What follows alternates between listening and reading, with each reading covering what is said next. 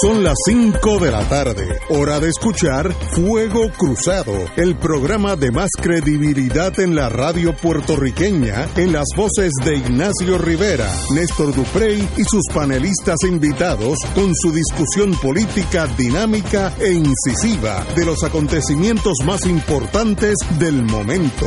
Fuego Cruzado comienza ahora. Boys and Girls de Fuego Cruzado, hoy es viernes, thanks God, it's Friday, 10 de enero. Tenemos que salir de, de este mes rápido porque no, nos trae, nos trae mal. Pero ya mismo, ya mismo salimos de él. Hay gente Eh, que quiere devolver el año. Sí, de- quedamos en el 19. Devolver, quedarnos en- y mira que el 19 que fue, no fue ningún llame. fue malo. Pero estamos aquí, como siempre, romancing the stone. Este país es de acero, así que no importa los terremotos, que vengan todos los que quieran. Nosotros vamos a seguir aquí y vamos a triunfar. It's just a matter of time. Eh, la amiga y compañera eh, doña Wilma Reverón no está ahí con nosotros porque está en con, con la lógica de su vida. Ella forma parte del MIN y están eh, Del Movimiento Independentista Nacional Ostosiano. Min, eh, y no es Ho Chi Minh. Sí, es no, el que suena, el que suena como, como un malo de película de esas, este, de, de películas B. Movimiento Independentista Nacional Ostosiano. Eh, ellas tienen los headquarters de ellos, calle 25 Noreste 339, Puerto Nuevo. Cerquita, recolectando ayuda. don- cer- cerquita donde está el PIB. Si estoy por allí, ya llegó.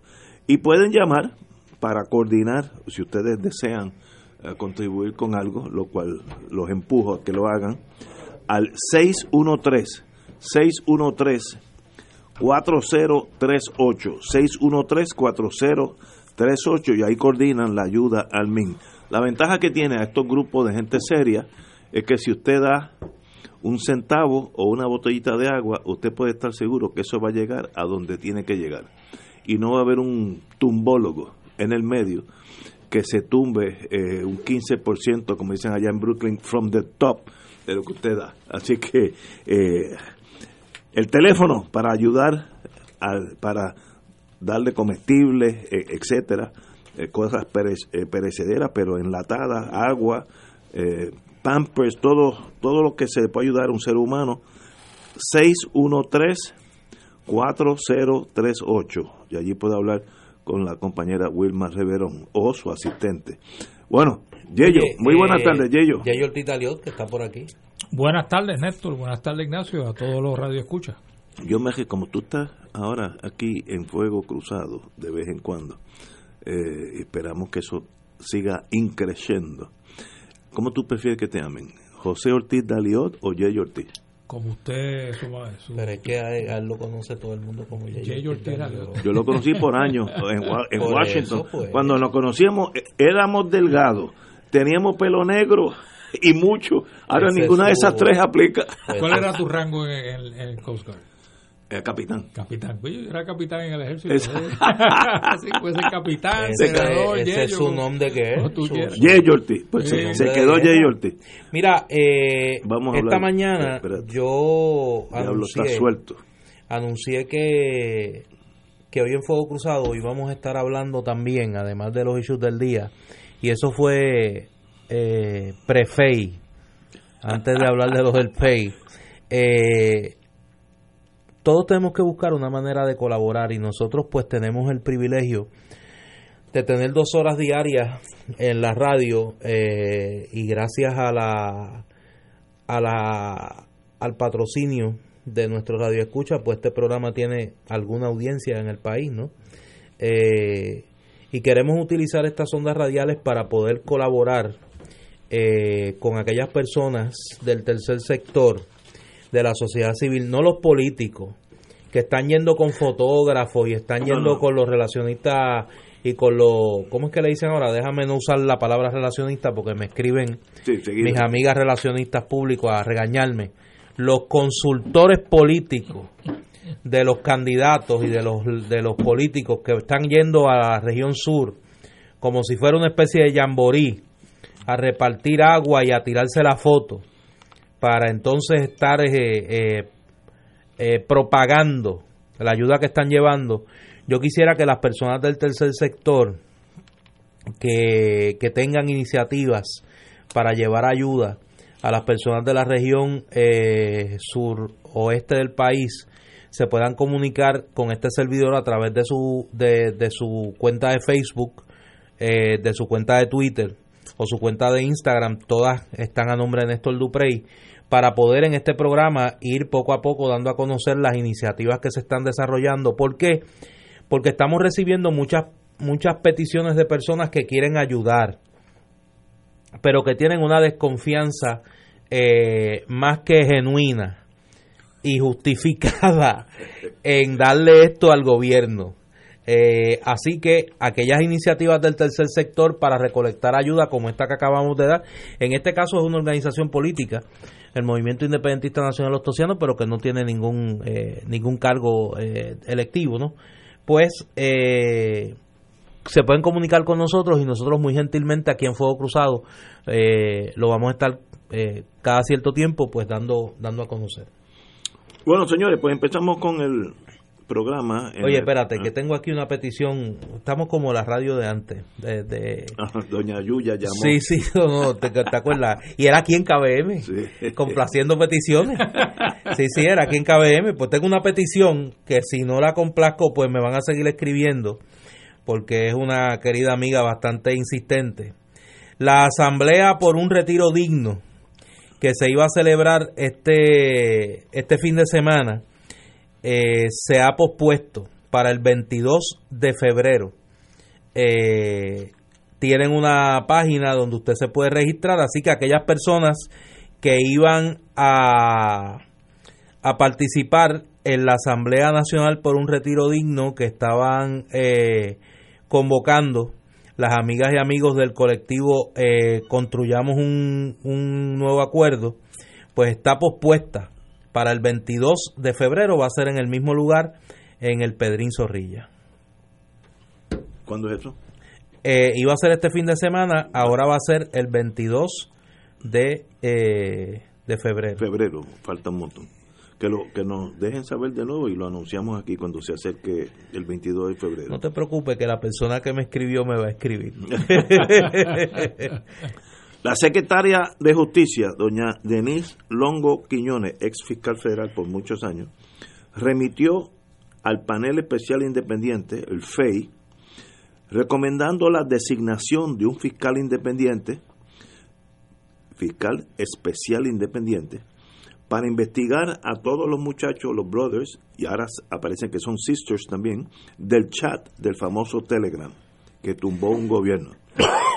La señora secretaria de Justicia entregó el informe de la investigación preliminar, como es el proceso, que consiste de 109 páginas y sobre 35 cajas de evidencia eso es un poco más de lo que cubrió Watergate, así que que lo cojan suave.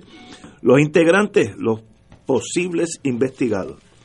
El ex gobernador Ricardo Rosselló, Luis Rivera Marín, ex secretario de Estado, Raúl Maldonado, ex secretario de Hacienda eh, y ex secretario de la Gobernación, eh, Ricardo Gerandi, el director de Comercio y Exportación, ex administrador de la Oficina del Gobernador y ex secretario de la Gobernación, Cristian Sobino, eh, ex representante del gobernador ante la Junta Fiscal, eh, Alfonso Orona, abogado de la Oficina del Gobernador, Ramón Rosario Cortés, ex secretario de Política Pública, Anthony Maceira Puertos y ex secretario de Asuntos Públicos de la Oficina del Gobernador, Jennifer Álvarez Jaime, que esa es nueva, esto eh, por, lo menos en la transcripción del chat de las 880 y pico páginas no aparece ella.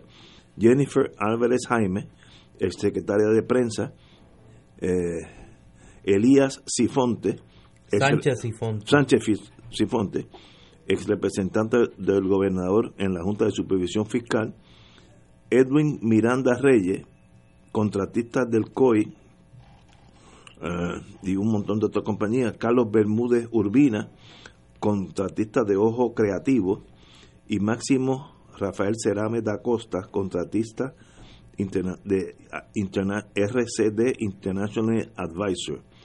Eh, se identifican a 13 participantes del chat y la señora Rosy Santiago Velázquez, exdirectora de la Oficina de Comunicaciones de la, del gobernador. Con ellas en 14. Bueno, eh, sencillamente pues no, no sé qué decir en torno a que esto fue un bochorno mayúscula eh, en torno a Puerto Rico.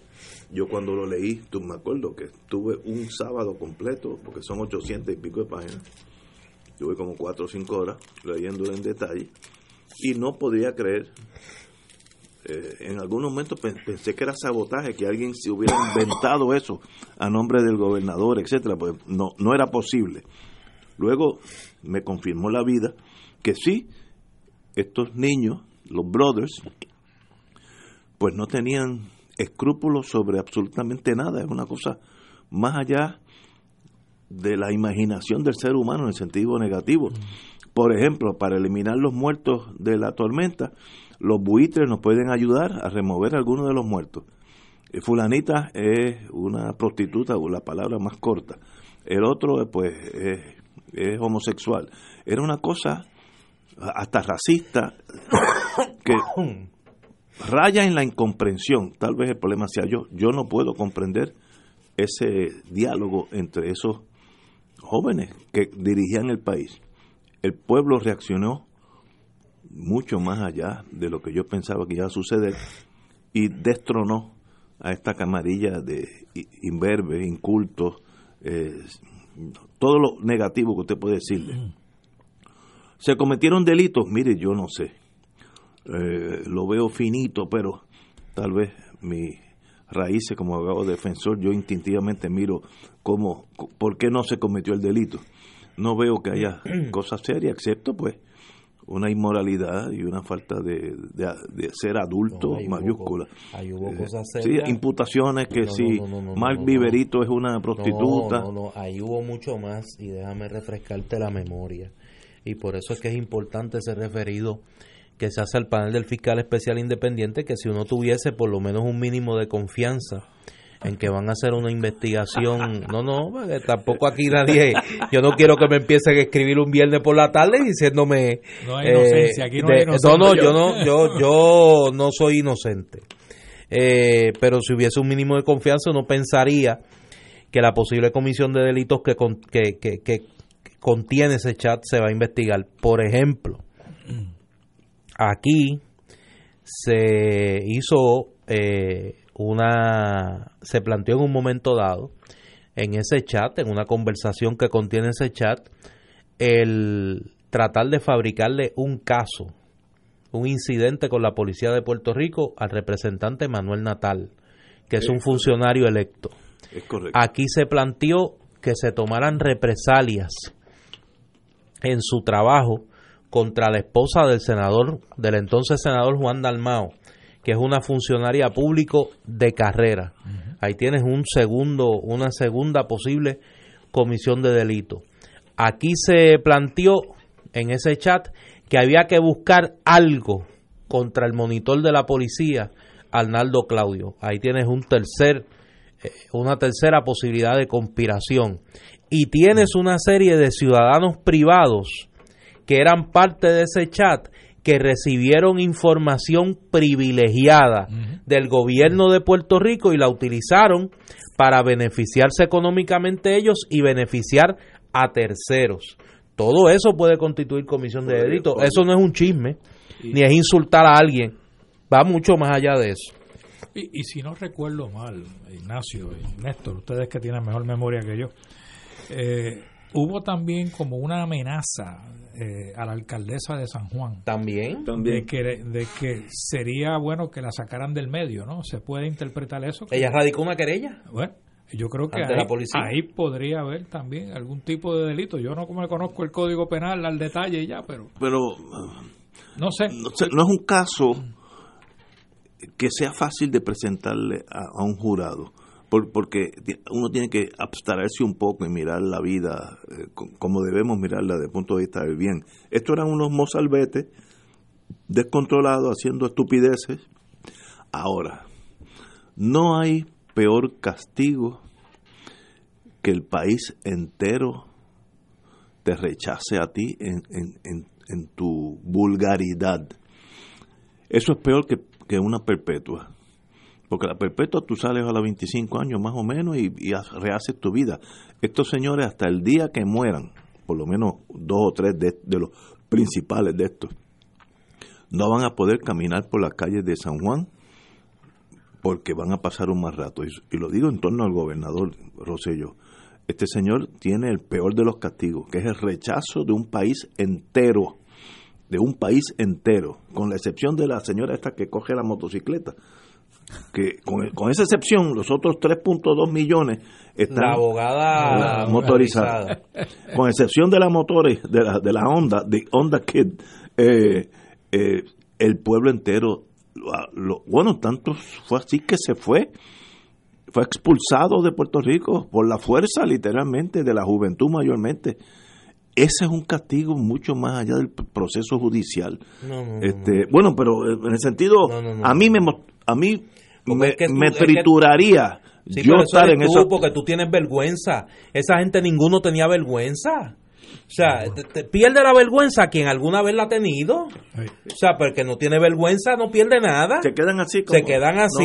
pero sí, chicos, si lo último que hicieron fue. ¿Tú no te acuerdas del último incidente que estuvo envuelto Cristian Maceira? Que estaba que está ahí en, en, ese, en ese chat, chico. ¿De quién estamos hablando? Pero él fue agredido ahí. Por eso, ¿de quiénes estamos hablando?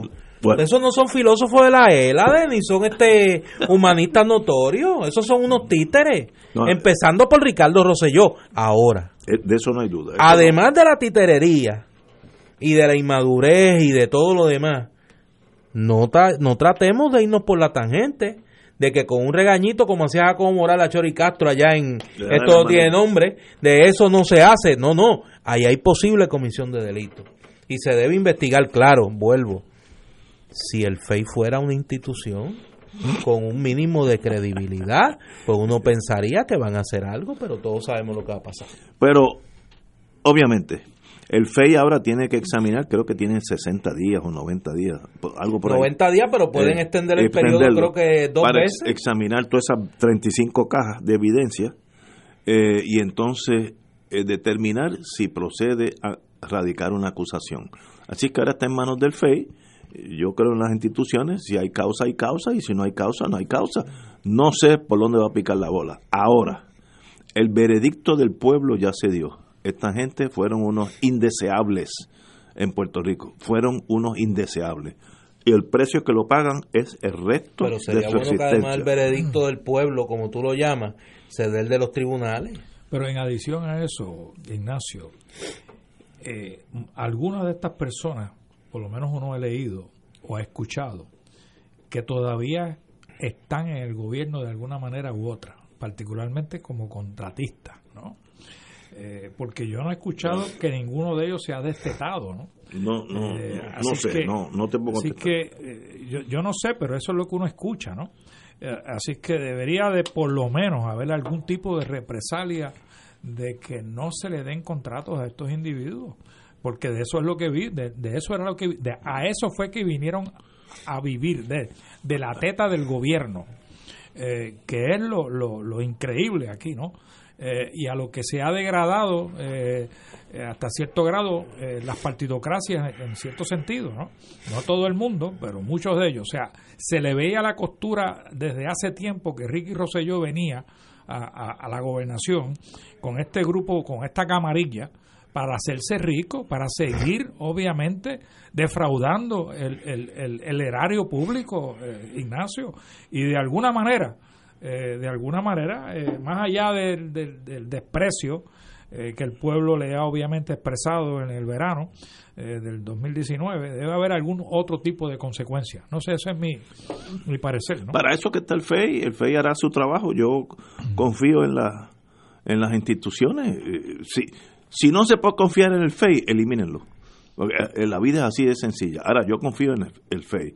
Eh, pero ahora veremos qué harán con él. qué evidencia hay. Espero que hagan un reporte en el caso de que no haya causa, pues mire, no hay causa por esto y esto y esto. Y si tienes razón, tienes razón. Yo en eso no, no tengo grandes pasiones. Ahora, sí tuve pasiones cuando me enteré en manos de quién estaba el pueblo de Puerto Rico, cinco o seis, eh, iba a decir una mala palabra, eh, infantes en el sentido emocional, incultos, racistas, eh, eh discriminantes hacia la mujer, eh, de, uno, de un lenguaje es dirigiendo un país, porque si estuviera en el cafetín de la esquina, tomando ron con unos amigos, pues se ve mal, pero pero no tiene consecuencias. Esto eran los que dirigían el país. Estábamos, eh, bueno, poco ha pasado. Y, en el interín, según rumores, uno que otro dio un tumbe. Entonces, pues el peor de los tres mundos. Bueno, anyway, tenemos que ir a una pausa, amigos. Son las. Oye, nos pasamos. Pero regresamos. Fuego Cruzado está contigo en todo Puerto Rico.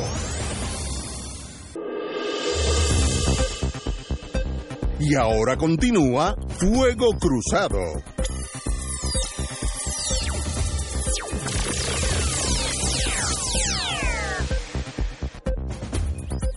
Regresamos, Boys and Girls.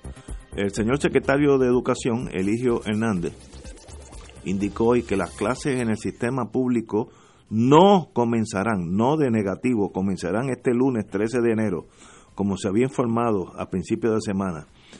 Mientras ingenieros licenciados visitan las escuelas para la inspección de la infraestructura luego de los temblores, como, como tiene que ser. Eso, en eso nadie lo puede culpar.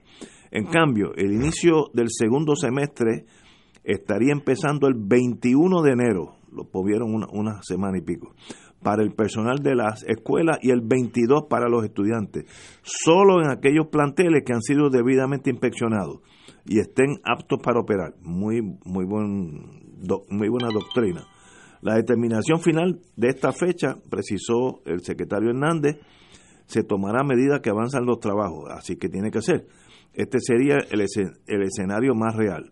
Eh, me imagino que encontrarán una que otra escuela que no se pueda habitar, pues, pues no entren allí.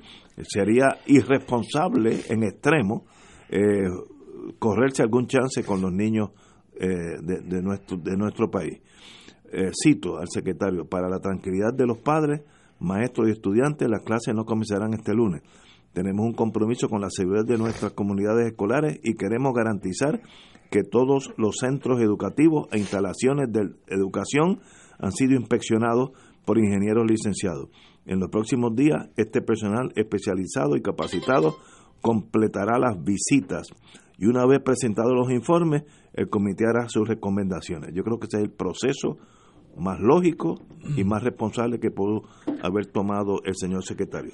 Pero, Ignacio, si, si va a ser responsable 100%, debería en cada escuela pública tener un certificado de un ingeniero estructural de que esa escuela es habitable. Y debe estar en la entrada de la escuela para que los padres cuando lleven a sus niños puedan certificar ellos mismos, leerlo, de que pueden dejar allí a su niño con cierto grado de seguridad. El principal de la escuela debería de tener también ese certificado por escrito en su, en su oficina. Así que yo no tengo hijos que van a las escuelas públicas, pero tengo familia, tengo sobrinos y de otras y de otras y otras familias que van a escuelas públicas. Lo mínimo que puede hacer el secretario es eso, porque eso que diga que las escuelas están no, eso no es suficiente. Mira la noticia que hoy sale que quizás eso es lo que quería traer Néstor, no sé, de que el cuerpo de ingenieros le había, le había certificado al secretario de, Educación de que la escuela que colapsó en, en, Guánica eh, estaba mal estructuralmente, ya él lo sabía, tenían conocimiento de eso. ¿Hicieron algo? No hicieron nada, Ignacio. Eso es negligencia. Ah, así que por lo mínimo debe haber una tabla de dictos en las escuelas, una certificación por un ingeniero estructural, no estoy hablando necesariamente de Carlos Pesquera, pero porque él no, es el, él no es el único, pero el que sea. Eso es, esa es la responsabilidad que debe de demostrársele a los padres y a los niños que van a esas escuelas. Mira, mira si esto es serio, eh, y era precisamente lo que quería traer. En esa misma nota que la publica esta tarde el diario Metro, al final de la misma se señala lo siguiente. Fuentes de Metro, y cito, apuntan a que el informe sobre las condiciones de las escuelas después de María pasó a una oficina de recuperación que se encargaría de dar seguimiento a las medidas remediativas para atender los daños reportados en los planteles. Sin embargo, esa oficina fue eliminada por el actual secretario Eligio Hernández. Cierro la cita. Es decir, el Departamento de Educación tenía conocimiento de las escuelas que tenían daños estructurales severos o que estaban en una posición de alto riesgo en caso de un desastre. Y eliminaron la oficina que se encargaría de darle seguimiento a las medidas que había que tomar para que no fueran escuelas de alto riesgo. Entonces, ¿cómo pretendían que la escuela cumpliera con los requisitos de seguridad? Si la oficina encargada de eso la eliminaron. Y fue este mismo secretario, Eligio Hernández. Por eso hay que tener mucho cuidado con los ejercicios de relaciones públicas de este gobierno. Y ayer yo señalaba eso y hoy, hoy el gobierno de Wanda Vázquez montó un espectáculo de relaciones públicas en la planta de Palo Seco.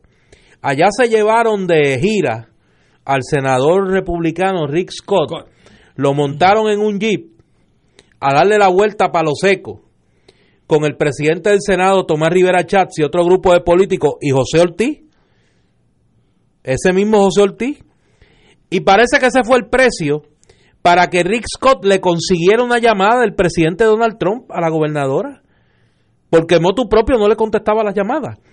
Y entonces uno tiene que preguntarse, nosotros no habíamos superado estos espectáculos mediáticos tipo COI en medio de los desastres. Esto es lo mismo, lo mismo. Operativos mediáticos que no atienden la raíz de los problemas. Yo creo que en este momento de emergencia, ahora estamos en la fase de recuperación, pero no, no deja de ser una emergencia. No hay espacio para el político. Ahora hay espacio para los ingenieros estructurales, la Guardia Nacional que está poniendo las carpas que dije, ¿te acuerdas que ayer yo dije que yo conocía que la Guardia tenía una super carpa, porque me, prestaron tres una vez? Pues hoy la están instalando. Eh, se llaman tent cities en varios municipios. Eh, esa, eso lo van a poner, estas super carpas donde pueden caber 100 personas debajo fácilmente, estarán en municipios de Ponce, Peñuela, Guayanilla, Yauco y Guánico, eh, que son los más afectados. Eh, y tienen, son viviendas temporeras, eh, tienen cocinas portátiles, servicios médicos. Estas tent cities tienen capacidad de entre 1.000 y 1.500 personas. Así que la Guardia Nacional sí está haciendo lo posible, para eso es que están, a momentos como este, eh, y esas carpas pues ya debieron estar ya puestas y las están poniendo, pues miren, muy bien. Eh, si no si no las pusieron al otro día, pues ya qué bueno que la están poniendo hoy. Los felicito a los muchachos de la Guardia Nacional. Eh, ellos tienen unos técnicos de ingeniería que las montan en, en, nada. Yo, yo estaría como dos semanas jalando sogas y se me cae el palo, pero ellos saben lo que hacen, así que qué bueno que, que lo están haciendo. Y ahora estamos en la fase de recuperación, que yo diría que va a tomar un tiempo, porque cuando se cae una casa, pues eso, desde el punto de vista, desde punto de vista del seguro, yo hablé con un, un compañero de ese mundo de seguro, me dijo, el punto de seguro son bien fáciles, porque es pérdida total. Si una casa se cae de su cimiento, no hay forma de arreglarla. Así que tú vas a entregar la póliza, mira, tú estás asegurado por 100 mil pesos, aquí están. Se acabó el issue, porque es que no, no, no va a haber forma de, de, tú volverle a ponerla en, los zancos. Eh, y esa, esa propiedad que se perdieron, las iglesias que se cayeron, etcétera, pues mire, eso va a tomar muchos, muchos meses reconstruirla. Primero conseguir el dinero, si, es que no estaban aseguradas, eh, imagino que algunas, muchas no están aseguradas, y segundo, pues reconstruirla. Primero hay que remover los escombros de donde estaba eh, y, eso cuesta dinero. Para hacer lo próximo, eso requiere planos, ingenieros, arquitectos, permisos. Así que esa zona va a estar eh, afectada negativamente por meses, si no años. Eso no es de un día para otro. En el lado positivo, hasta ahora hay solamente un muerto directamente conectado con la tormenta. Recordemos que en Haití murieron 22, 222 mil. 222 mil contra uno. Murió, otra, murió, otra, señora. Sí, pero no fue, oí, oí que fue un infarto que le exacto, dio. murió del susto. Tal vez, pero que no es que le cayó una pared encima. El, el, marido dijo que no, no fue por el terremoto, tal vez por el más rato que pasó, que ahí, estamos todos. Eh, pero comparado con lo que pasó en Haití, nosotros hemos sido bendecidos en el sentido de vidas humanas. Si ese terremoto llega pasó a las cuatro y veinte y pico, si hubiera cinco, cinco horas después, a las nueve y pico, cuando están todos esos estudiantes adentro de esa escuela, hubiera habido 200, 300 niños aplastados de la forma más espantosa posible para un ser humano sacar esos niños de allí. Así que tuvimos mucha suerte, miremos lo positivo y no miremos lo negativo. A mí me gustaría escuchar un audio de la conversación entre la gobernadora y Trump. A mí también. A mí también. Ay, Dios. Claro, hombre, claro que sí. Yo creo que eso debe ser un clásico. Debe ser de interés. ¿Qué dirá él? Porque él tiene un, un léxico de no más de 50 palabras. That's wonderful. I, I love it. Eh, sad. It's very sad. It's, very, Son, eh, es más, con, con 40 palabras, es, es manejado su vida. Es, bueno, anyway. Pero hay que bailar con ese trompo porque ese es el que despacha el dinero que necesitamos acá. Así que no importa nuestras emociones. Pero fíjate qué cosa Hay que bailar con el más con la más fea. Pero fíjate, hoy, perdona Néstor, hoy sale en, la prensa que a mí me preocupó porque nos hemos venido quejando de que el dinero federal no fluye con la agilidad que nosotros esperaríamos que fluyera y con la agilidad que lo anuncia la comisionada residente, ¿no? Hoy en la prensa dice que de los el 1.5 billones de dólares que están en el Departamento de Vivienda de los fondos de CDBG solamente han utilizado 10.8 millones de dólares y entonces uno se pregunta ¿y el resto del dinero? ¿Por qué no lo han utilizado? ¿Cuál es la, no hay, se quejan de agilidad, pero aquí tampoco hay agilidad. Aquí hay ineptitud. Que peor. Totalmente. Pero me gustaría, yo creo que el, el gobierno le debe al pueblo una explicación por qué ese dinero no se utilizó. Miren, puede ser, pues no podíamos sacarlo porque hay un reglamento, el 14.b4, que dice que hasta que Trump no diga, bueno, muy bien, pues yo lo entiendo. Ahora, si fue, si ese dinero estaba allí cash y por negligencia de nosotros no se ha utilizado, eso es un delito grave eh, en, torno a fallas administrativas, es una cosa incomprensible. Ahora, expliquen qué pasó para yo poder dormir tranquilo, porque es, ineptitud al grado 10, a menos que haya un reglamento que no lo permite yo sacar de esa cuenta. Eso yo no lo sé, pero como ellos son los que saben, que nos lo digan. Pero es que, mira, a veces los problemas complejos tienen explicaciones sencillas. En el periódico, en el New York Daily News, se publicó una noticia. Voy a leer el titular la administración Trump se rehúsa a liberar toda la ayuda disponible para Puerto Rico a pesar de los terremotos, citando preocupaciones sobre la corrupción. Y voy a leer un par de los párrafos de la noticia, los voy a traducir. La administración Trump se rehúsa a liberar toda la ayuda eh, de desastres disponible para Puerto Rico a pesar de los terremotos de esta semana citando preocupaciones sobre la corrupción y el mal manejo financiero de la isla, de acuerdo a información recibida por el Daily News.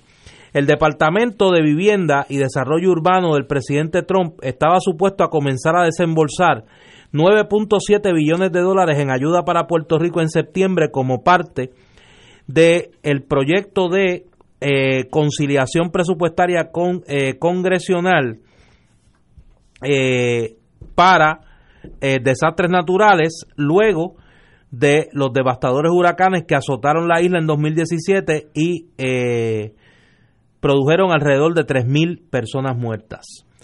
Pero hasta el momento, el Departamento de Vivienda y Desarrollo Urbano solo ha liberado alrededor de 1.5 billones de esos fondos. Y un oficial de alto rango de esa agencia dijo el jueves que el remanente de ese dinero no será eh, liberado por lo pronto, a pesar de una cadena de terremotos que han azotado a la isla esta semana y que dejaron miles de residentes sin energía eléctrica. Y aquí está lo interesante, la cita del funcionario del Departamento de Vivienda. Dada, dado el historial del gobierno de Puerto Rico de mal manejo financiero, corrupción y otros abusos, nosotros tenemos que asegurarnos que cualquier asistencia que provea el Departamento de la Vivienda ayude a aquellos en la isla que la necesitan, la gente de Puerto Rico. El oficial no dio una fecha para cuando la ayuda va a ser liberada y minimizó la necesidad de la isla de más ayuda. Puerto Rico ya ha tenido acceso a por lo menos 1.5 billones de dólares y hasta ahora solo han utilizado 5.8 millones, menos del 1% de esos fondos, señaló el oficial. Ese es, la ese es el pensamiento de la administración Trump. ¿Para qué quieren más dinero? Si no lo están usando. Si no lo están usando. Y si le damos más dinero, se lo van a robar. O lo van a usar mal. No va a llegar a la gente. ¿Te acuerdas cuando salió el escándalo de Whitefish? Le dieron un contrato de, creo que eran 300 millones de pesos para empezar, a una corporación de Montana que tenía dos personas, dos personas, eh, en, un, en un shack, en una casita de esa pueblerina de allá de, del, norte de Estados Unidos, de madera. Eh, me imagino que por la tarde se irían a, pescar los, los dos ingenieros, si es que eran ingenieros. Y yo dije aquí, esto es un error mayúsculo porque es una prueba, pero inexpugnable, que ya se preparaban para un megatumbe. Porque si tú le das a una corporación que no existe, un contrato de 300 millones para que ellos a su vez jalen por el teléfono, llamen a diferentes subcontratistas en Estados Unidos, como finalmente sucedió con la asociación esta de, Power Companies, eh, ellos, todo ese favor de 300 millones sería a cambio de algo. El secreto en este caso de Whitefish, ¿quién era el intermediario entre Puerto Rico y ese contrato con Whitefish. Eso se lo escondió la tierra, obviamente eh, no es doña Yuya, es alguien que tiene peso y, eso desapareció. Ahora, ese incidente rompió la copa de cristal con, con Trump porque tiene razón el presidente y, si, hay alguien, que lo critica soy yo, pero tiene razón. Estos señores estaban listos para dar un megatum, megatumbe. Entonces, pues de dólar que yo mandé para Puerto Rico, eh, pues mira, vélamelo porque si no se lo van a robar. Eso es buscado, ese problema es buscado por nosotros. Ah, que el otro señor eh, no le gustan los latinos, ya estaba prejuiciado, también lo estipulo. Pero esa fase la buscamos nosotros y, y estamos pagando un precio que el que lo paga es el pueblo. O sea, no, no, no son los, los tumbólogos ni los intermediarios, es Doña Yuya, esa es la que paga ese precio. Pero mira, lo, lastimoso de ese incidente que tú acabas de, contar, que obviamente eh, no había ninguna razón para otorgar ese préstamo, y la razón que dio el secretario, el secretario no, el director ejecutivo en aquel momento, creo que se llamaba Ramos, si no me equivoco, eh, a la verdad que no se ajustaba a la realidad de la que estábamos viviendo, ¿no?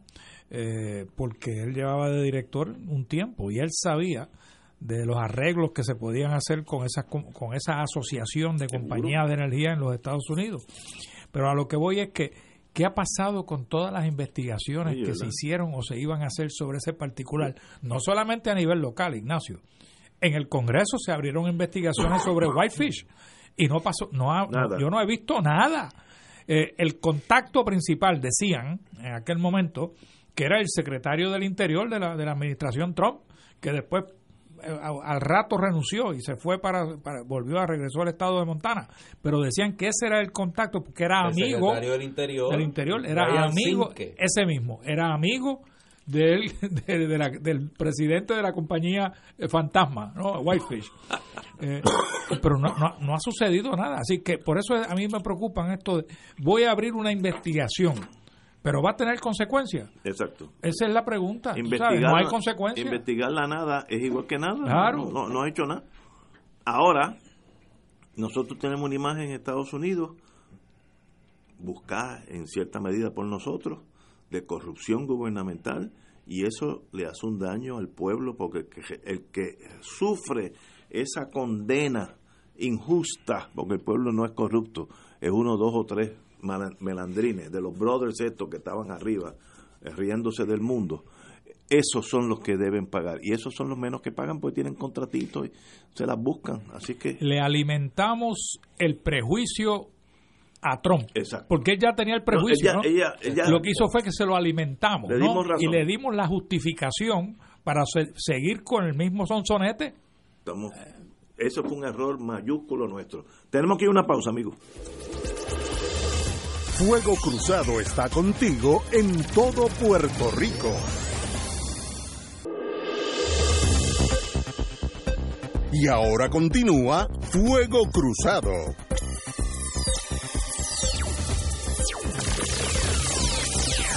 Regresamos amigos y amigas a Fuego Cruzado. Oye, en una nota eh, muy triste para nosotros, porque era un amigo de este programa, llega la noticia del fallecimiento del esposo de la querida amiga Carmen Nidia Velázquez. Sí. Eh, me digas? Quique. Quique, eh, falleció eh, en la tarde de hoy, eh, por lo menos esta tarde fue que yo lo supe. un amigo nuestro, cuando estábamos pues, allá en Radio Isla, vecino mío en, Torre de la Reina, simpático, dirigente, era el manejador tanto de Carmen Nidia como de Víctor Alicea.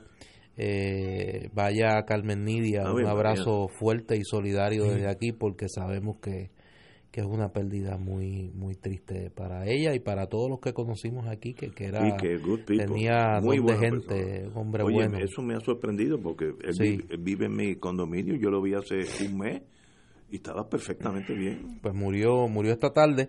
Y ya para los que somos egresados del UPR, recinto de Río Piedra, eh, hoy me enteré también del fallecimiento del profesor Federico Quiñones, que por muchos años fue profesor en el Instituto de Relaciones del Trabajo de la Facultad de Ciencias Sociales del recinto, un destacado dirigente del Partido Independentista puertorriqueño eh, y además eh, pastor evangélico. Eh, vaya a su familia nuestras más sentidas condolencias, está siendo velado en Río Grande, su, su pueblo. Eh, Federico, lo recuerdo de mis años de estudiante, un profesor muy vivo eh, por dentro, de una voz muy, de esas voces estentorias.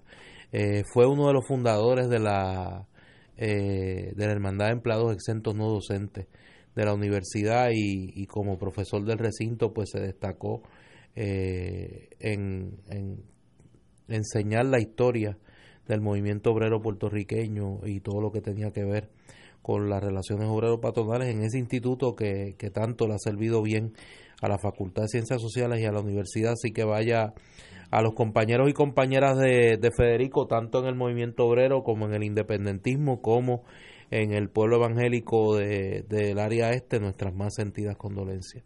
Nos unimos a tus palabras. definitivamente. Señores, bueno, vamos a continuar con la vida. Desgraciadamente, este es un capítulo también triste. El ex alcalde de, de Sabana Grande, Miguel Ortiz Vélez, todo el mundo lo conoce como Papín, Papín, se declarará culpable en el Tribunal Federal por el cargo de fraude usando el servicio de correo, eh, fraud by mail en inglés. Eh, Papín Ortiz había sido arrestado en julio del 2018 junto a dos empleados del municipio de Tuabaja que laboraban cuando el ayuntamiento era dirigido por el exalcalde Aníbal Vega Borges. Estos son Ángel Santos y Víctor Cruz. Los arrestos en Tuabaja ocurren tras un reciente informe de la Oficina del Contralor. Eh, el esquema de fraude que empleó el alcalde de Sabana Grande incluyó la malversación de 22.900 dólares en fondos federales del Departamento de Educación. Ahorita voy a decir algo sobre eso. Eh, contra Papín Ortiz pesan o pesaban seis cargos, dos por robo de dinero federal, uno por conspiración para cometer fraude bancario, dos por fraude contra el servicio postal y uno por lavado de dinero. Según el pliego acusatorio, el alcalde conspiró junto a Irving Riquel eh, para obtener fondos de educación federal que fueron distribuidos al municipio de Sabana Grande. La compañía Administrative Environmental and Sports Consultant y otros no fueron identificados en el documento, obviamente víctimas. La pena que enfrenta el exalcalde puede ser una multa o hasta 20 años, pero al declararse culpable se espera que la sentencia sea corta, debe haber ya un acuerdo. Eh, yo no conozco mucho de este caso, pero son casos que en muchos de estos casos el delito es utilizar el dinero federal para otra cosa que no sea el earmark, el, la razón por que te lo dieron. En otras palabras, si yo le doy al vecino mío 500 dólares para que compre las ventanas nuevas después del terremoto, se le cayeron, vamos a decir esto, y él las utiliza para darse un viaje a Madrid, pues mire, es un delito en el sentido que no utilizó el dinero para las ventanas. En este caso sería educación. Lo utilizó para otra cosa. No quiere decir que él cogió el 22 mil dólares, se los metió en el bolsillo y se fue para su casa.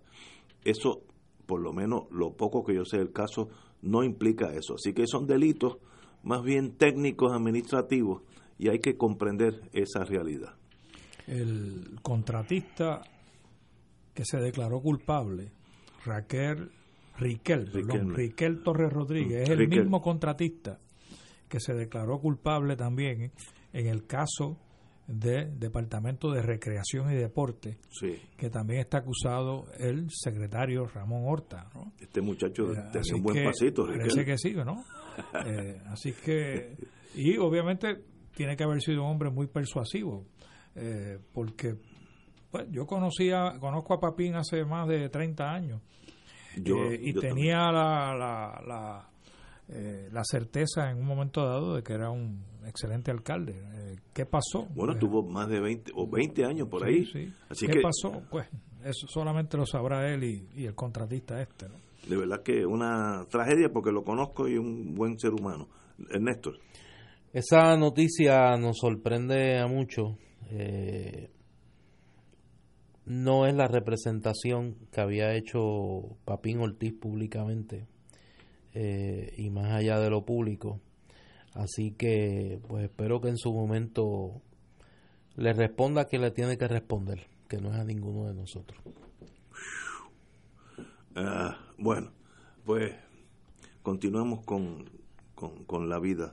La verdad que eh, hay noticias. Hoy me han dado eso de Quique pues mira, me llega más información. Eh, un amigo. el cadáver de Quique va a estar, murió esta madrugada a las 5 de la mañana. Su cadáver va a estar expuesto el domingo en el Teatro Ambassador de Santurce. Eh, defensor de los animales, compañero de lucha por muchos años, una persona noble, buena. Así que esperamos estar por allá. Él tiene un perrito, le llaman Vieque. Vieque, sí. Que cuando vino el issue de Vieque, él la encontró caminando por allí. Sí. Eh, un perrito lo más lindo, negrito, por abajo es marrón.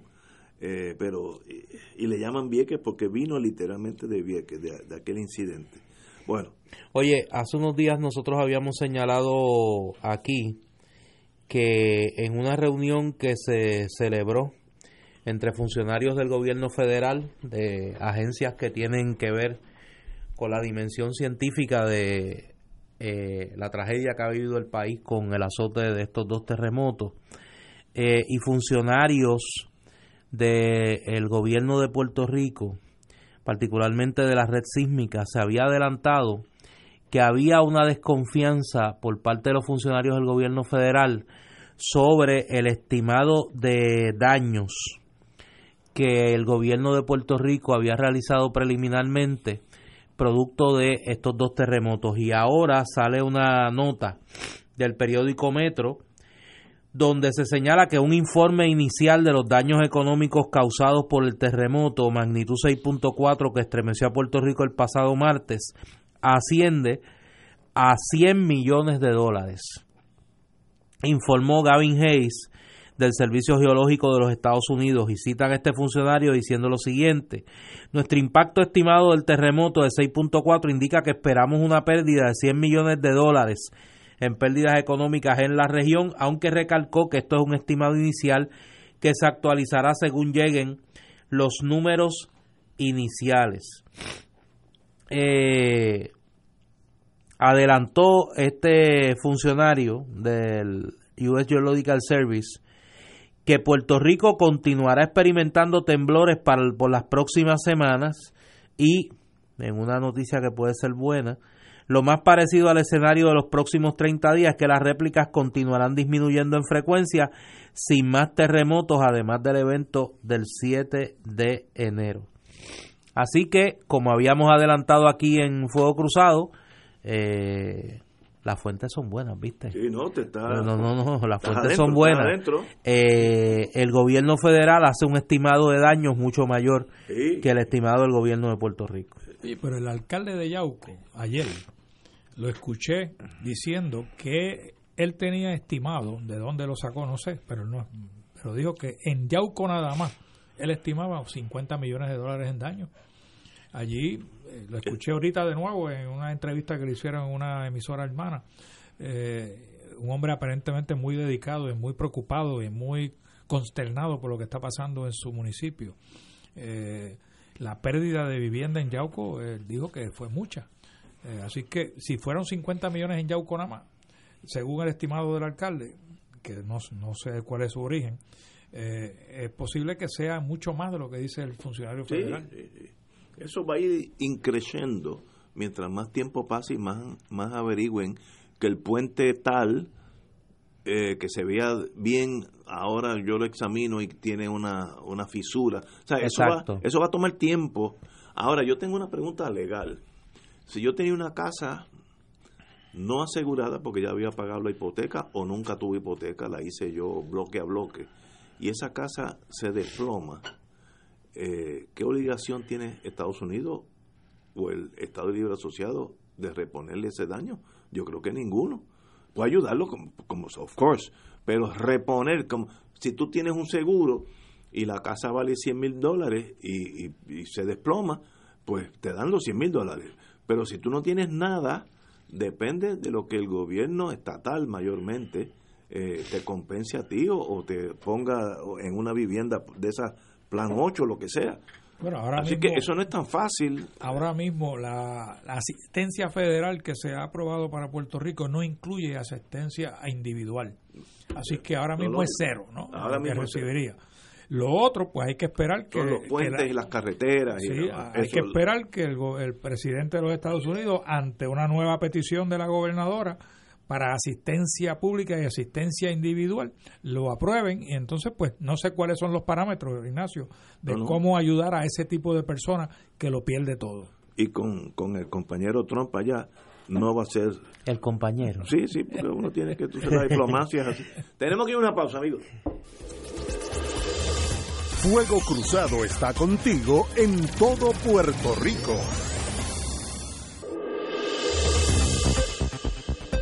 Y ahora continúa Fuego Cruzado. Saludos a todos los radioescuchas de Fuego Cruzado. Esta vez el calendario de Puerto Rico les llevará a los centros de acopio en ayuda solidaria a nuestros hermanos afectados en los dos terremotos del pasado lunes en Día de Reyes. Para las personas que se han visto afectadas y además se han quedado sin hogar. Lo más que necesitan son carpas, catres, frisas, medias, abrigos, porque está haciendo mucho frío en la noche. Mochilas para que cada cual guarde sus pertenencias que están recibiendo de diferentes entidades y personas privadas. Además, toallas, jabón de baño, papel sanitario, igualmente pueden conseguir los artefactos para acampar que son buenos en este momento y llevarlos usted mismo. Piden además zafacones de 15 galones con sus bolsas, guantes, sillas de ruedas, juegos para niños, entre otros. Calendario de Puerto Rico subió un mapa donde está cada refugio y campamento de los afectados. Para el que desee ir, personalmente. Comencemos por Caritas de Puerto Rico, que ellos aceptan donaciones por ATH móvil en el renglón de donar y buscar Caritas PR y por PayPal por medio de la página web caritaspr.net o donativos en cheque o giro por correo al P.O. Box 8812, San Juan, Puerto Rico 00910. Además, Iniciativa Comunitaria tiene su centro de acopio de 8 a 5 de la tarde en la siguiente dirección. Calle Toscania, número 1196, Villa Capri, en Río Piedras. Igualmente, Fundación Rayito de Luz en el edificio de Caguas Copia en Caguas Norte y pueden llamar al 787-653-9864. También pueden donar a Brigadas Solidarias del Oeste al número 939 425-2545. También hay centro de acopio en El Nido, en Bayamón. Un ciudadano dona su grúa gratis para llevar materiales de reconstrucción o suministros y puede llamar al 787-628-2093. Les recordamos que no hay IBU en alimentos preparados hasta el 31 de enero. Además, Hacienda extiende la erradicación de planillas. Recuerden la amnistía de multas, así que aprovechen. En la página de calendario de Puerto Rico encontrará muchísima información para ayudar, además de los oasis de agua potable, las clínicas abiertas de diálisis y actualizaciones de los sescos abiertos, tribunales, Departamento de Educación, aeropuertos y todo lo de interés boricua tras estos terremotos en Puerto Rico. Y puedes encontrarlos ahora mismo en calendario de Puerto Rico, Facebook, Instagram y Twitter. Buen fin de semana, les reporta Dolma Irizarri. Y ahora continúan con el primer y el mejor análisis político de Puerto Rico ese es Fuego Cruzado.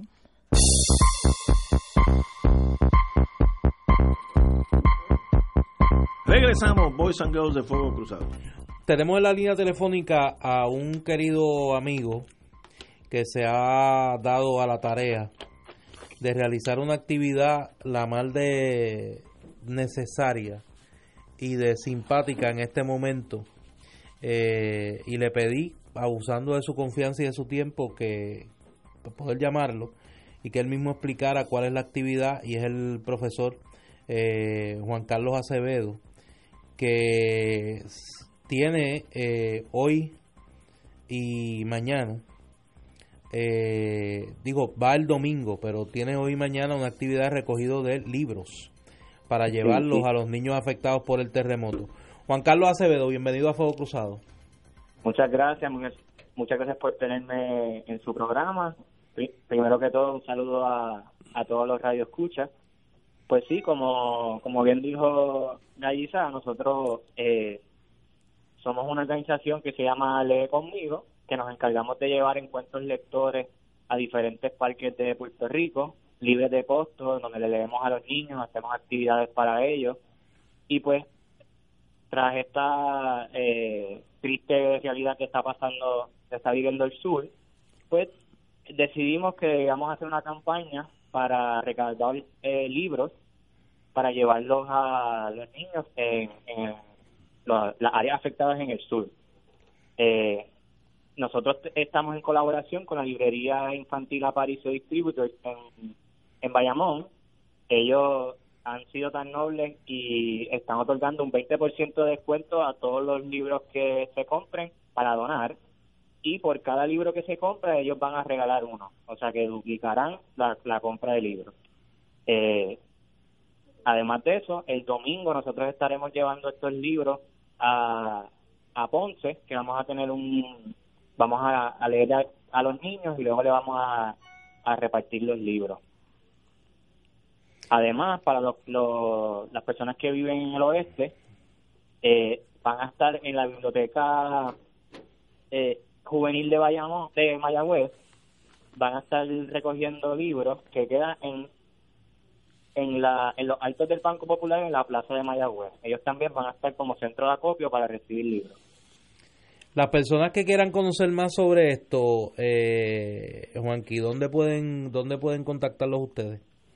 Pues nos pueden seguir por las redes, como Lee Conmigo Puerto Rico, estamos en Facebook, en Twitter e Instagram. También nos pueden conseguir por teléfono al 787-517-8523 o al 787-410-0728. También se pueden comunicar directamente con la librería infantil Aparicio al 787-787-3000. Pues me parece que es una Excelente. es una iniciativa extraordinaria, te felicito porque es una manera de llevar un poco de tranquilidad a estas niñas y niños en el área en el área suroeste. Muy, muy Eh, bonito de tu parte, compañero. Agradecido, Juanqui. Eh, lo de Gallizano te voy a pedir vuelta, pero de eso lo hablamos después. Eh, un abrazo y como siempre y mucho éxito en la actividad de en la actividad del domingo. Y te felicito gracias, nuevamente. muchas ¿cómo no? gracias. Cuídate. Felicitaciones. Éxito. Profesor Juan Carlos Acevedo. Para que nadie me escriba diciéndomelo, hijo del querido amigo Aníbal Acevedo. Yo iba a decir que él no tiene excusa si sale una mala persona, porque le sobra padre y le sobra madre. Así Sí. que si sale malo fue él. y él. afortunadamente en este caso en particular heredó de su madre, la amiga Piti Gándara, el, el amor por promover la lectura en los niños. Juanqui es profesor sí. eh, de, de niños Qué lindo. eh, y niñas y, y tiene esa vocación pedagógica desde muy joven y pues desarrolló esta iniciativa y a mí me pareció que era que, que, que es noble, que es loable y que Absolutamente. es, es un gran muchacho, Y- y- de y verdad. es Es, que en un gran tipo y, repito, tuvo la ventaja de que en esta ocasión esa iniciativa pues le viene más por la vena materna que por la paterna. No tiene excusa si No, sale una mala no, no, persona. eso, no tiene excusa. eso, la eso. genética está a su favor. Por eso. bueno, eh, antes que todo, como estábamos hablando de eso, que en estas crisis todo el mundo tiene que hacer un poquito. Y si todo el mundo hace un poquito nada más, la, la, eh, el marullo de asistencia es imparable. Eh, eso de Sí, pero no haga como Wanda, como, como Jennifer, no, no, pero y no, Luis Rivera. No, no, yo acabo de subir en mis redes, tanto en Facebook como en Twitter, como en Instagram. me No, no. da- Mira, es que son tan frescos. No, no, es que son unos frescos. Le piden a la gente que donen, que donen eh, artículos para llevarlos a los A los a damnificados. los damnificados. Y entonces cogen y lo que tú donas, si tú vas allá y llevas este una caja de, de por soda, Ajá. por ejemplo, pues la ponen en una la ponen en una bolsita con un sticker azul que dice Unidos por el Sur y firman Jennifer González, No, no, comisionada residente y el alcalde de Bayamón. Mira si te lo estoy enseñando, mira. No, no diga eso, me da. Entonces parece las bolsas aquellas que repartía Balaguer, ¿tú te acuerdas? Que Balaguer repartía bolsas de comida. La de, ¿cómo se llamaba? Care Packaging por Sí. todo el mundo. Que decía Care Package Pero es que USA. esto es descarado. Bueno, no- o sea, hagan ¿quién se creen que engañan? No hagan política. Mira, eso que está haciendo Juan, que es una cosita bonita. Tengo otro caso aquí, que también es igual de bueno, y se llama eh, un señor, no, no tengo el nombre aquí. Este señor, pues, tiene un food truck, se llama Peco Peco, y provee alimentos a los refugiados tras los temblores del sur. Él con su food truck se movió y y está dándole comida de su food truck a costa de él, si todo el mundo hacemos algo, eh, podemos enfrentarnos con ver adversidad. Así que felicito a este señor, se me olvida el nombre aquí, no lo tengo aquí, este, algo Carrión, eh, el propietario Arturo Carrión y Ro- Ro- Robert Torres Cos, eh, que, que es el que hace la, la- la cocina, llegaron al auditorio Juan Pachín Vicens en Ponce, donde repartieron su asopado de pollo. Oye, y yo, déjenme algo por aquí, en Radio Paja, a ver si yo quiso también. Pero Esas son las cosas importantes. No es una bolsita que dice vote por mí en noviembre. Exacto. Eh, Eso no, no, eh, no es el momento. Hay que crecerse en las, en las crisis. Hay mucha gente que están durmiendo en la acera y no es el momento de, Sí. de- no es el momento de, de, de- de- de verdad que me, me da hasta pena. Mire, una bolsa Hombre, es que no te puede dar pena porque eso es un descaro. No, pero que me da Eso pena es un porque, descaro. hermano, Entonces son tan poco originales, porque ni para eso sirven. Son tan poco originales que usan el mismo eslogan de Unidos por Puerto Rico. Sí, sí. Esta vez le pusieron Unidos por el Sur. Sí, sí, sí, sí. O sea, redujeron el impacto de- del descaro Sí. al área sur. Oye, y, le- y quitaron, Pero y no, pusieron la bandera americana, pusieron la máscara puertorriqueña como camuflaje, ¿no? Oye, no, es que no, no. Como dije al principio del programa sin saber esto, no es el, pro- no es el momento de los políticos, es el momento de este señor del food truck, etcétera, etcétera, eh, Caritas de la iglesia que está dando a cambio de nada. Eso es lo que hace un país. No es, tómate esta bolsita y recuérdate que votas por mí. Eso es chip. Oye, Eso el- no, no. el- el No es ni analizable, el- como decía El Gallizar. esfuerzo de pedir la- al público que donen no está mal. El problema es que con lo que dona el público Yo- hacen política Exacto, para ellos. para ellos. Eso es lo que está mal. Sí, porque si Jennifer González cogiera de su bolsillo y comprara lo que quisiera comprar y lo llevara allá y le pusiera, no digo yo un sticker, una bolsa completa que diga Jennifer González. Pero son tan descarados que le piden a la gente que done Sí. para llevarle a los damnificados y lo que dona la gente lo convierten en propaganda política. Eso es negativo, sencillamente no puede Y a ser. mí me sorprende, me sorprende del alcalde, ¿no? que el alcalde de Bayamón esté involucrado en esta sí, tramoya. Que, que está por encima de eso. Por eso. Señores, vamos a una pausa, es- Fuego Cruzado está contigo en todo Puerto Rico. Y ahora continúa Fuego Cruzado.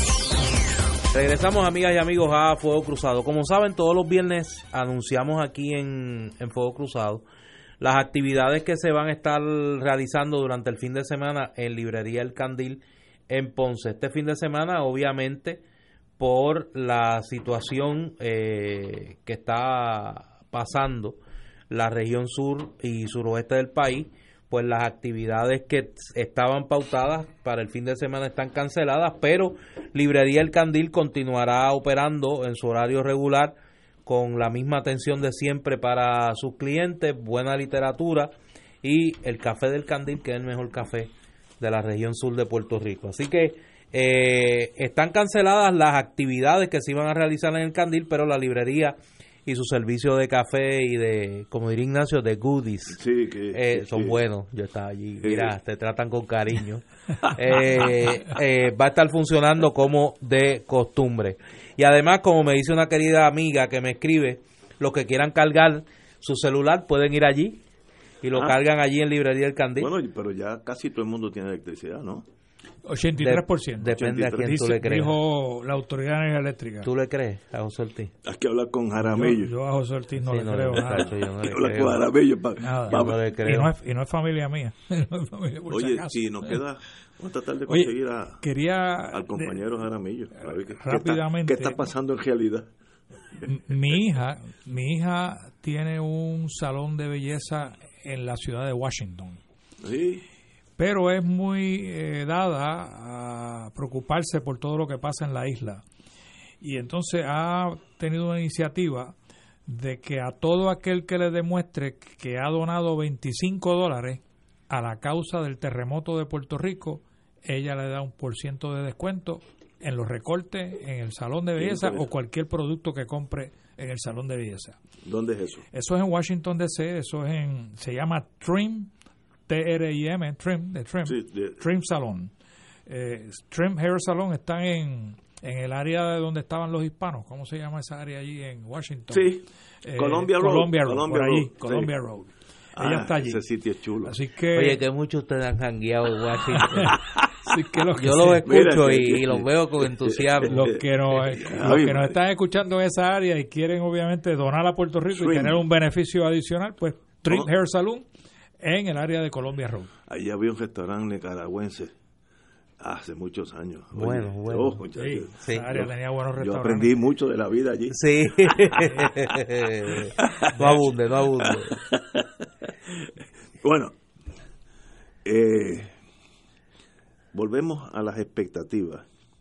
La señora, el, jefe de, electricidad, eh, indicó que de no ocurrir otro terremoto, eh, indicó que sencillamente mañana sábado casi todos los abonados tendrán eh, serán energetizados energizados. Eh, mire yo estoy seguro que eso es la mejor intención yo no quiero decir nada pero según el señor Jaramillo indicó estamos corriendo casi con, como hay dos plantas que están fuera todavía, casi al tope, eso se llama corriendo finito, dicen en electricidad. Por tanto, usted no puede garantizar nada, porque cuando tú estás corriendo finito, un estornudo causa un apagón selectivo. Aquí y en Suiza, o sea, no, no estoy diciendo que es culpa de él, etc. pero tenemos que enfrentarnos a la realidad que estamos en espera que Costa Sur entre eh, y hay otra que, todavía no estaba subiendo, etcétera. Y miren, díganos, estamos haciendo lo mejor posible, existe la posibilidad de apagones selectivos, porque es lo que va a pasar. Como yo sé lo que va a pasar, mire, yo tenía una computadora en, en, mi casa, que la uso por las mañanas antes de ir a la oficina, y la tenía sin... Eh, ¿cómo se llama? Power Saver. No, este, no, no. Este, sin batería. Sin batería. A la cañona. Hoy amanecí en Fort Buchanan y compré una batería porque yo sé que va a haber apagones y eso sí te afecta a la computadora, ¿no? Este, si estás haciendo una, eh, cocinando un pollo en la hornilla, pues eso no afecta tanto, pero la computadora como es tan frágil, eh, esos vaivenes del, del amperaje pueden causarle daño mortal pues ya yo compré eso, pero no me diga que todo va a estar bien porque no va a estar bien. No podemos tener un sistema que corre, eh, me estoy inventando ahora, en un 98% de su productividad, porque un estornudo brinca la línea y hay que apagar a alguien y eso lo esperamos y lo aguantamos. Si vivimos meses sin luz con María, esto es un llame. Pero la, la, la falta de comunicación certera, yo diría que ha sido el peor eh, renglón en esta, en esta tragedia. Como dijo, me estoy extendiendo, pero como dijo un almirante de la flota japonesa imperial, el almirante Hirosoku Yamamoto, dijo, yo conozco mis almirantes solamente en las crisis. Y eso es verdad.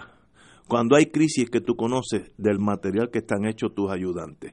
Y me da la impresión, no quiero juzgar, que este señor necesita aprender a comunicarse, puede ser un genio, en las turbinas, puede ser un genio, en transformadores, que nadie se lo gana en el mundo. Pero mire, díganos las cosas más o menos razonables. Cuando pasó el terremoto, que pasó a las cuatro y veinte y pico, a las nueve de la mañana dijo que esa misma mañana ya estábamos en, online, se dice en inglés.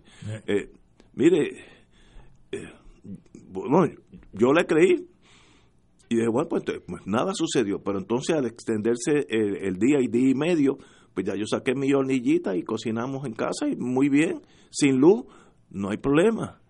Comunicación. Y si usted no tiene ese arte de comunicación, porque hay gente que no tiene ese arte, búsquese a alguien que de esos eh, estudiaron comunicaciones, etcétera, y, en Puerto Rico hay muchísima gente capacitadísimo para que sea su voz en, en electricidad y usted se encarga de la cosa técnica. Eh, yo puedo ser un buen buzo, pero un pésimo piloto, ¿sabes? Son dos profesiones diferentes, así que piense lo que está haciendo y tal vez usted necesita un ayudante y usted está haciendo el mejor de los trabajos. Estoy generalizando para que no, no piense que es personal, pero no me digan que no va a haber eh, apagones, porque sí los vas a apagar, a menos que sea un milagro, que nada se daña nunca en los próximos dos o tres meses. Bueno, ya. Lo que no han explicado, Ignacio, y a mí me gustaría escuchar una explicación de por qué los megageneradores No de. Palo Seco no están en operación cuando la gobernadora los inauguró hace dos, alrededor de un mes más o menos. no estaban ni conectados. Ah, ¿qué, qué pasa con esos megageneradores? Para eso fue que los instalaron y se pagaron millones de dólares, no solamente por el equipo, sino por el proceso de instalarlo. Y entonces, ¿dónde estamos en ese sentido? Eso nos gustaría escuchar esa explicación en algún momento dado, ¿no? Oye, hablando de la energía eléctrica, me escriben aquí. eh, ¿Tú te acuerdas que nosotros en María teníamos una sección No tengo luz? ¿Te acuerdas? Sí, sí. Pues una versión sísmica de No tengo luz. Hay una urbanización que yo honestamente no entiendo eh, por qué siempre es de las últimas en recibir el servicio de energía eléctrica y es Villanevares. Y voy a decir por qué. Villanevares está al lado del centro médico.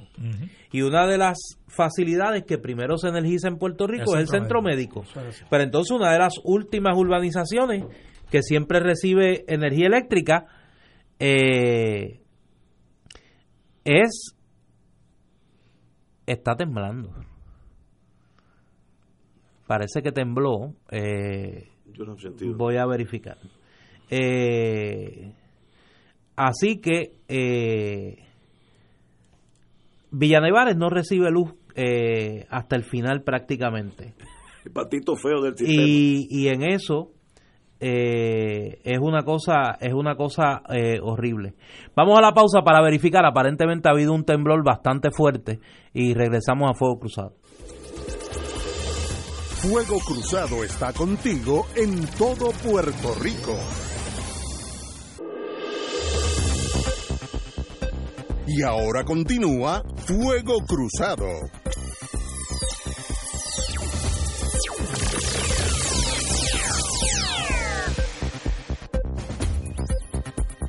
Regresamos, amigos y amigas, a Fuego Cruzado. Las fiestas van, ya está definitivamente, eh, y la señora alcaldesa sabiamente ha indicado que dentro de la fiesta de San Sebastián va a haber, se establece operación mirando al sur para destinar ayuda de todos los que vamos a ir allá a los hermanos que están en el sur de Puerto Rico. Es una muy buena idea de la, de la señora alcaldesa.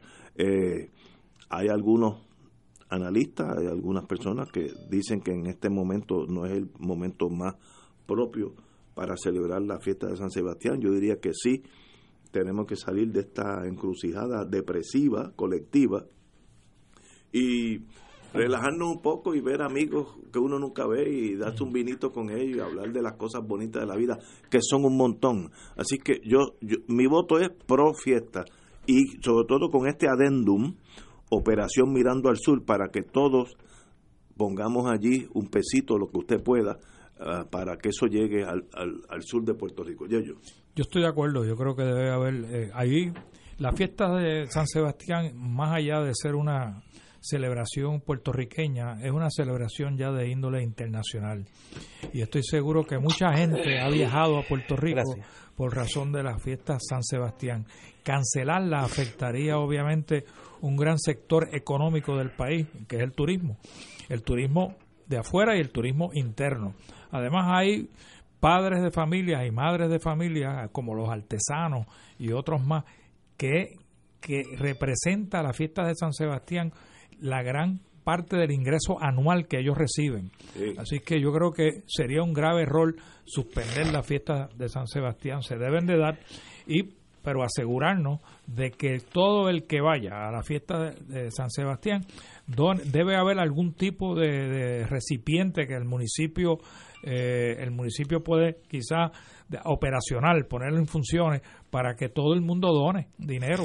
Que no solamente sea la, la bebelata tradicional sino que parte de ese dinero que usted iba a utilizar para comprar cerveza pues lo done para un para, para la gente que está sufriendo nuestros hermanos y hermanas que están sufriendo en, la- en el sur de Puerto Rico.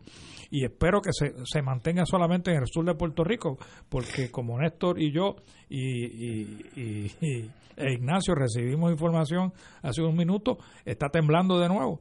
Mira, eh, la información preliminar que tenemos es que eh, fue a las 6 y 26, la magnitud preliminar es de 5.4 eh, y eh, se originó eh, en el área de, de, Guánica. La diferencia es que el epicentro en este momento se coloca en tierra, en el área de Guayanilla. El epicentro fue en tierra y una magnitud preliminar, repito, de 5.4.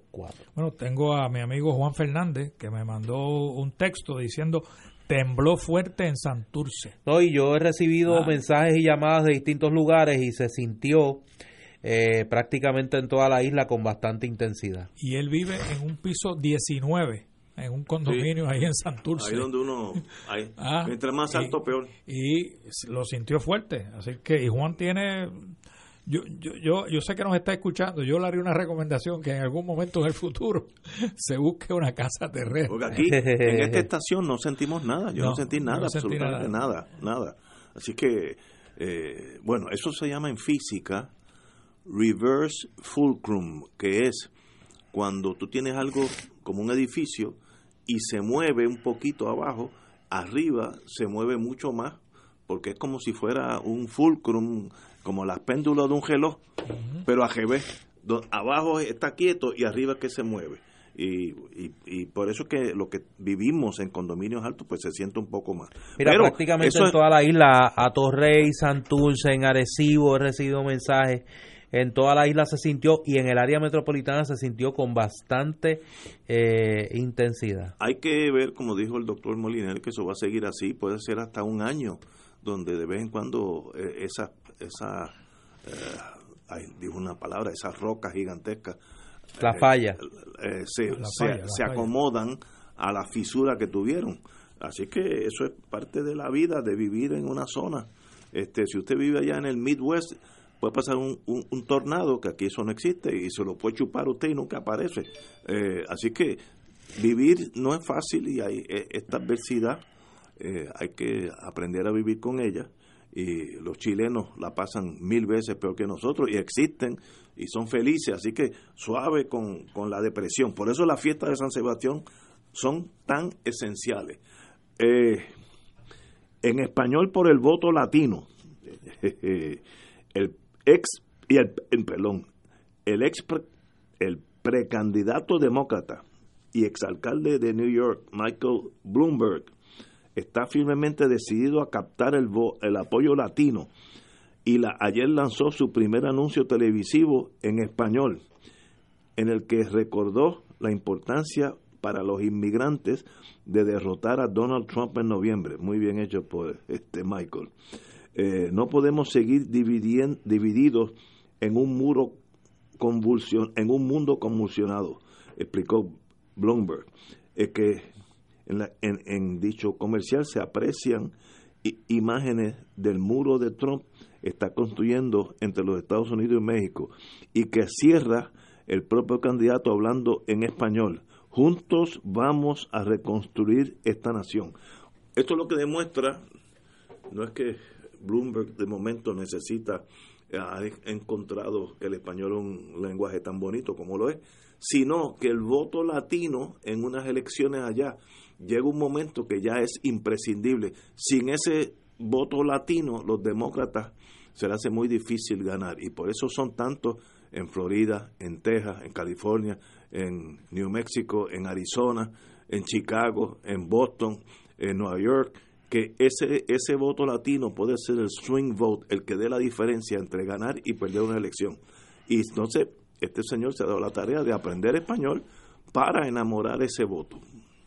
Pero Bloomberg tiene la ventaja de que puede contratar muchos maestros de español, ¿no? Por su gran riqueza económica.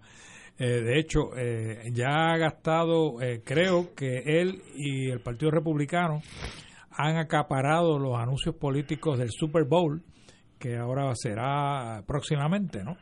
El Super Bowl de, a principios de, febrero. Del fútbol americano.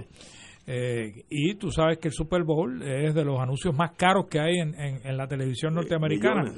y este señor ya separó un sinnúmero de anuncios, muchos anuncios en el Super Bowl, porque la estrategia del señor Bloomberg no son los primeros estados que celebran primarias o celebran caucus como Iowa y New Hampshire, son los estados de marzo, de que van lo que llaman la primaria, eh, tiene un nombre, eh, es, donde hay un sinnúmero de estados en marzo que todos celebran el Super Tuesday, todos celebran, exacto, todos celebran eh, las primarias el mismo día. y esa es la concentración de, Bloomberg en términos de, de, su estrategia política. Claro, tiene el problema de que al no haber entrado en la carrera al principio, pues no ha tenido el beneficio de, debatir. A mí me encantaría escucharlo en uno de estos debates y el próximo debate va a ser creo que el 14 de enero, eh, antes de los caucus de, Iowa. Eh, y aunque él no está participando activamente en los caucus de Iowa, sería bueno saber cuál es su política pública con relación a Estados Unidos. Eh, así que el Partido Demócrata en ese sentido eh, ha limitado con los parámetros que ha establecido la participación de los candidatos que aspiran a lograr esa nominación del Partido Demócrata. Por ejemplo, Cory Booker, eh, que yo creo que es un buen candidato, el senador del estado de New Jersey, no ha cualificado en los últimos dos. Eh, porque simplemente o no ha recaudado el, dinero que necesita para lograr el parámetro del DNC, del, del Partido Demócrata, o no ha logrado eh, subir en, lo, en, en, la, en, los, en los polls eh, públicos, ¿no? Eh, así, y, y le, pasa lo, más, lo más seguro le pasa lo mismo a Bloomberg. Sí, pero sería bueno, ya se, se, dio de baja ayer o esta mañana la escritora Williamson, se dio de baja también de la carrera. Así que se están limitando, pero hay unos que, que tienen el caudal, como este, y hay, y hay otro señor que es también billonario, se me escapa el nombre ahora mismo, que sí ha participado en parte de los debates, que va a seguir hasta el final porque tiene el capital y no necesita recaudar dinero de nadie. O sea, Bloomberg es de los, de los hombres más grandes, más, más ricos del, mundo. Así que él va a estar en la carrera hasta el final. Que gane la dominación, pues ya esos son otros 20 pesos porque no es solamente el dinero lo que determina quién es el nominado del Partido Demócrata. Mira, volviendo a la réplica que se acaba de sentir en Puerto Rico eh, a las 6 y 26 de la tarde, la red sísmica de Puerto Rico ha recalibrado la magnitud de, la misma a 5.2 con una intensidad máxima de 5 romanos en eh, Mayagüez, Puerto Rico. La ubicación eh, del epicentro fue 14.47 kilómetros al sur sureste de Guánica, Puerto Rico. No hay, repito, no hay aviso, advertencia o vigilancia de tsunami para Puerto Rico e Islas Vírgenes. Eso es importante. Eso es bien, por lo tanto, alentador que no, hay, no hay tsunami, ¿no? Porque el tsunami sería devastador. No, no, y como dije anteriormente, estas réplicas son parte de, el, final, el rabo de un terremoto como el que sucedió que fue del 6 puntos, ese fue un terremoto ya serio, pero esperemos esto, así que no, no es para salir corriendo y escondernos. El problema, eh, el problema me imagino yo para mucha gente es que esta réplica es la más alta que se produce desde que ocurrió el, el sismo el pasado 7 de enero. No se había dado una réplica, por lo menos en las últimas 24 horas, de tal magnitud. Y, aunque se conozca que viene en réplica, eh, Ignacio, no deja de causar ansiedad.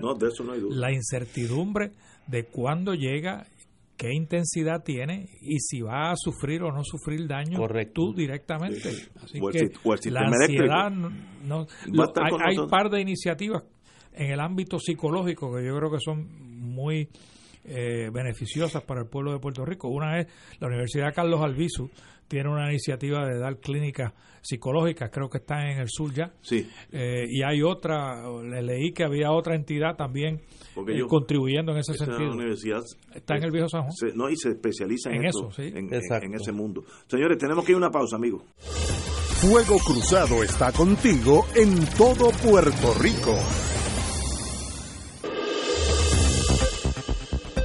Y ahora continúa Fuego Cruzado.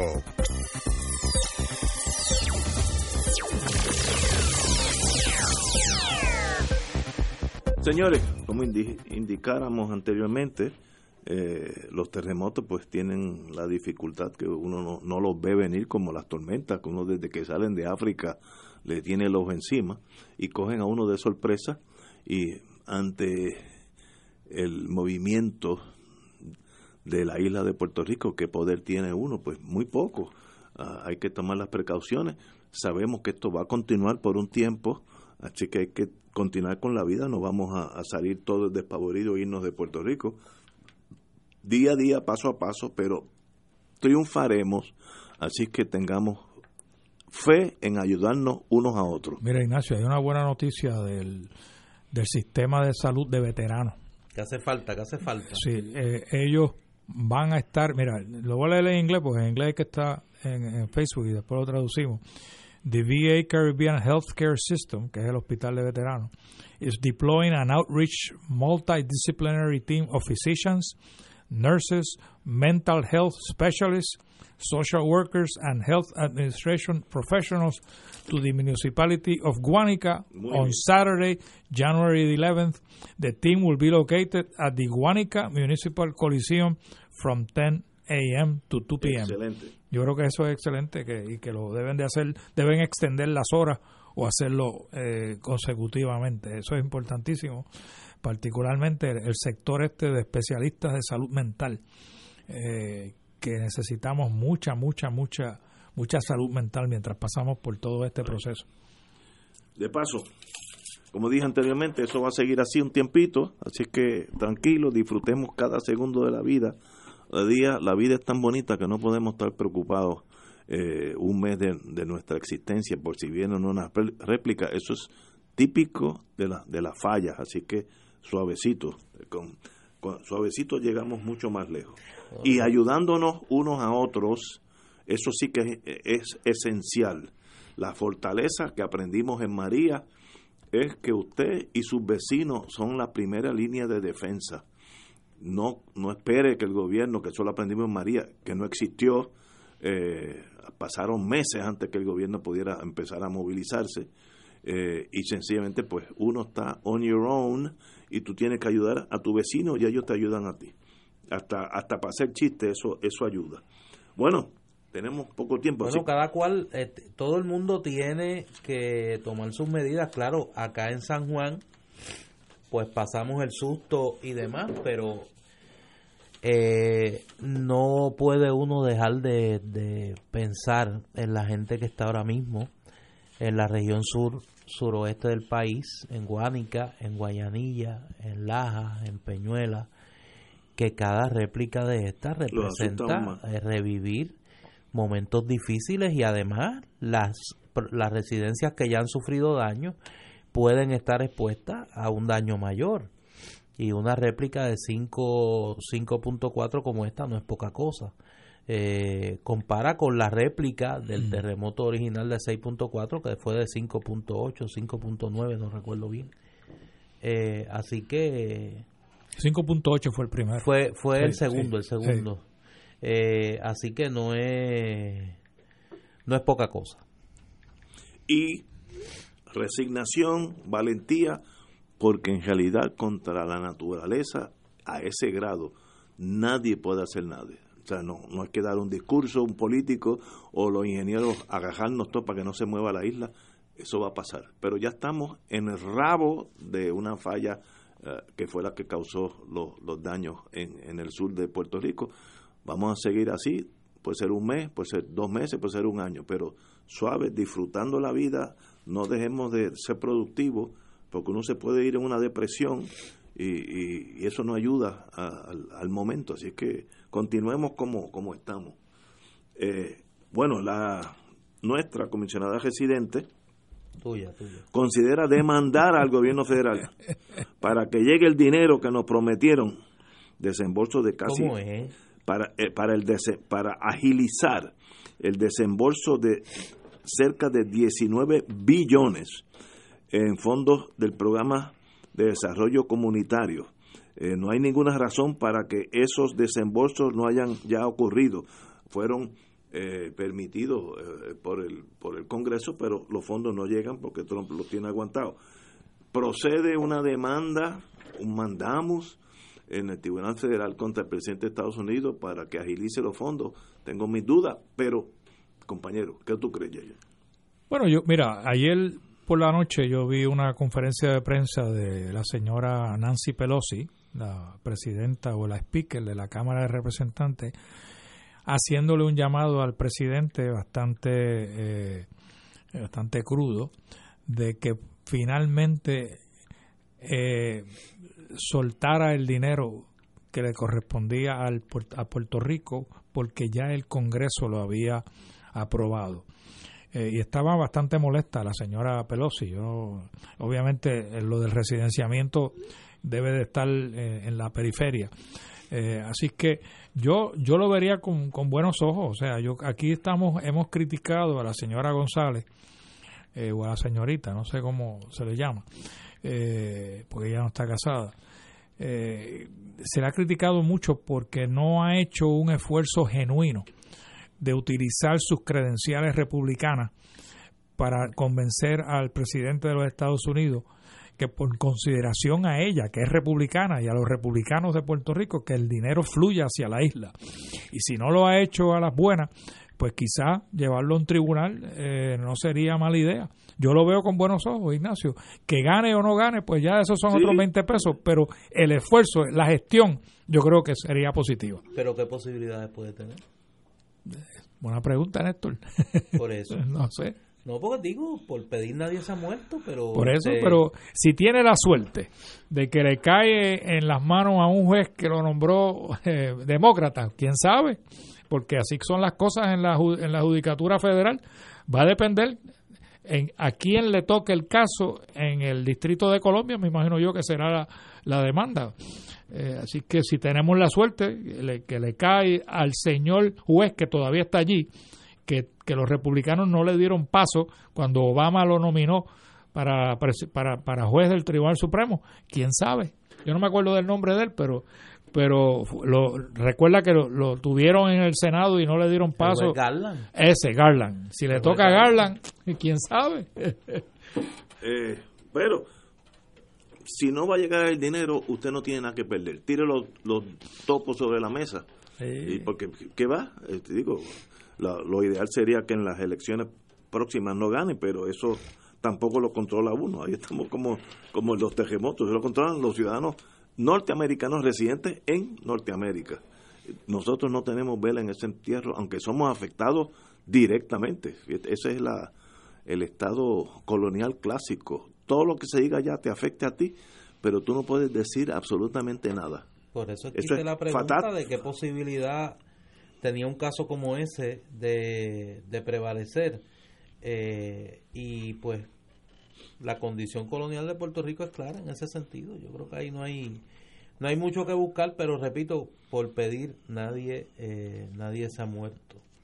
Mira, y otra información que viene del US Geological Service eh, se han instalado eh, sismógrafos adicionales en Puerto Rico para eh, mejorar los pronósticos de las precisamente las réplicas que se puedan estar dando al terremoto de 6.4 así que eso nos debe ayudar por lo menos a medir de una manera mucho más eficaz y eh, se pueda eh, se pueda medir medir la misma. Mira me llega una información aquí importante me parece a mí de un grupo de, de ingenieros. El voluntariado de ingenieros civiles ante los sucesos recientes de terremoto en Puerto Rico un grupo de ingenieros estructurales puertorriqueños en la diáspora se unen para brindar a Puerto Rico servicios de inspecciones gratuitas para los más necesitados. Y tienen un formulario que usted puede llenar, eh, puede escribir a prinspectores arroba y al, puede llamar al teléfono 786-292-2388. Si usted es ingeniero estructural y quiere unirse al voluntariado de ingenieros estructurales para proveer eh, evaluación de propiedades a las personas de escasos recursos puede inscribirse eh, a través de la página prinspectores.gmail.com o llamando al 786 292-2388. Este es el voluntariado de ingenieros civiles, que son ingenieros de la diáspora, que se han unido para eh, brindar servicios de inspección de propiedades a eh, las personas de escasos recursos. Señores, tenemos que irnos. Así que hasta el lunes estaremos de aquí. Eh, tiemble o no tiemble, estaremos aquí el lunes a las 17 Si Dios lo horas. permite. Si Dios lo permite. Siempre hay. eh, Que eh, tengan the buena big noche. one, the big one. No pierdas la Yeyo, un privilegio tenerte aquí. Ah, gracias, gracias por estar aquí. Nos vemos, amigos.